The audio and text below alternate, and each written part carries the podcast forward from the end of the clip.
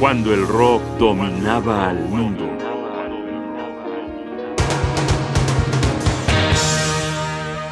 El muerto que revivió a Traffic.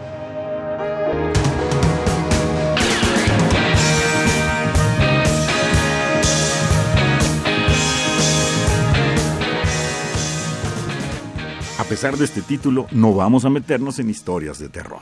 Antes, por el contrario, esta es una de esas historias edificantes que puede concluir con la famosa máxima de ¿para qué lo arregla si no está roto? Esto es lo que le pasó al grupo Traffic en 1970. ¿Se acuerdan que Traffic lo formaron Chris Wood, Jim Capaldi, Dave Mason y Steve Wingwood y que debutaron en 1967 con el álbum Mr. Fantasy? También les hemos platicado por aquí que el primero en irse para nunca volver fue Mason en 1968 y que al año siguiente Wingwood se unió a Eric Clapton y Ginger Baker para formar Blind Faith, un experimento que solo duró un disco. En 1970 Wingwood tenía 22 años, algunos discos de oro, toneladas de libras esterlinas, los despojos de tres grupos sobre sus hombros y un contrato jugoso para hacer un disco en solitario. Abrumado para cumplir con la fecha de entrega con la disquera, levantó la bandera blanca y pidió ayuda a sus viejos camaradas Good y Capaldi. Se dieron prisa. Cumplieron en tiempo y forma con entregar el disco que para cuando apareció en las vitrinas de las tiendas del mundo, en lugar de decir que era de la autoría de Steve Wingwood, enarboló el nombre de Traffic. El álbum en cuestión recibió el enigmático título de John Barleycorn Must Die y fue el muerto que le enseñó a Traffic a no arreglar lo que no estaba roto.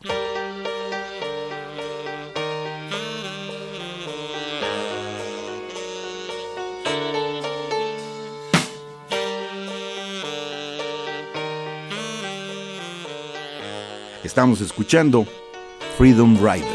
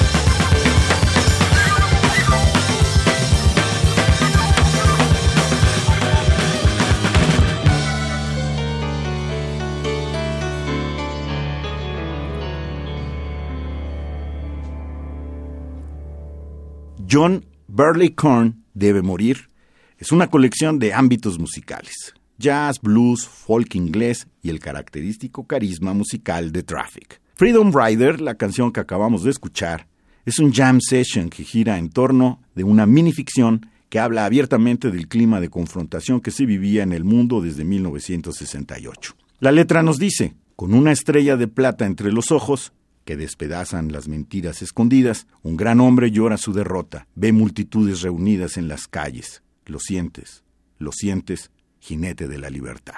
Mucho atrajo de esta canción el virtuosismo de Wood interpretando a la flauta y el empaquetado acústico de toda la interpretación. Para la próxima semana continuaremos escuchando a Traffic y este álbum de 1970, John Barleycorn Must Die. Por esta emisión terminemos con lo siguiente: Empty Pages, páginas vacías, otra canción con un ánimo un tanto tristón, pero donde luce lo mejor de Traffic, su sencillez.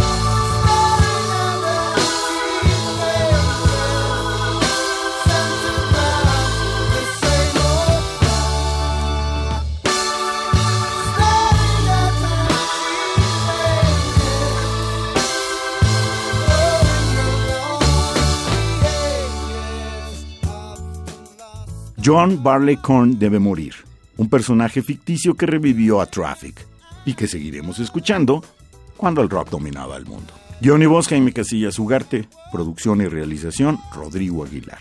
Radio UNAM, experiencia sonora.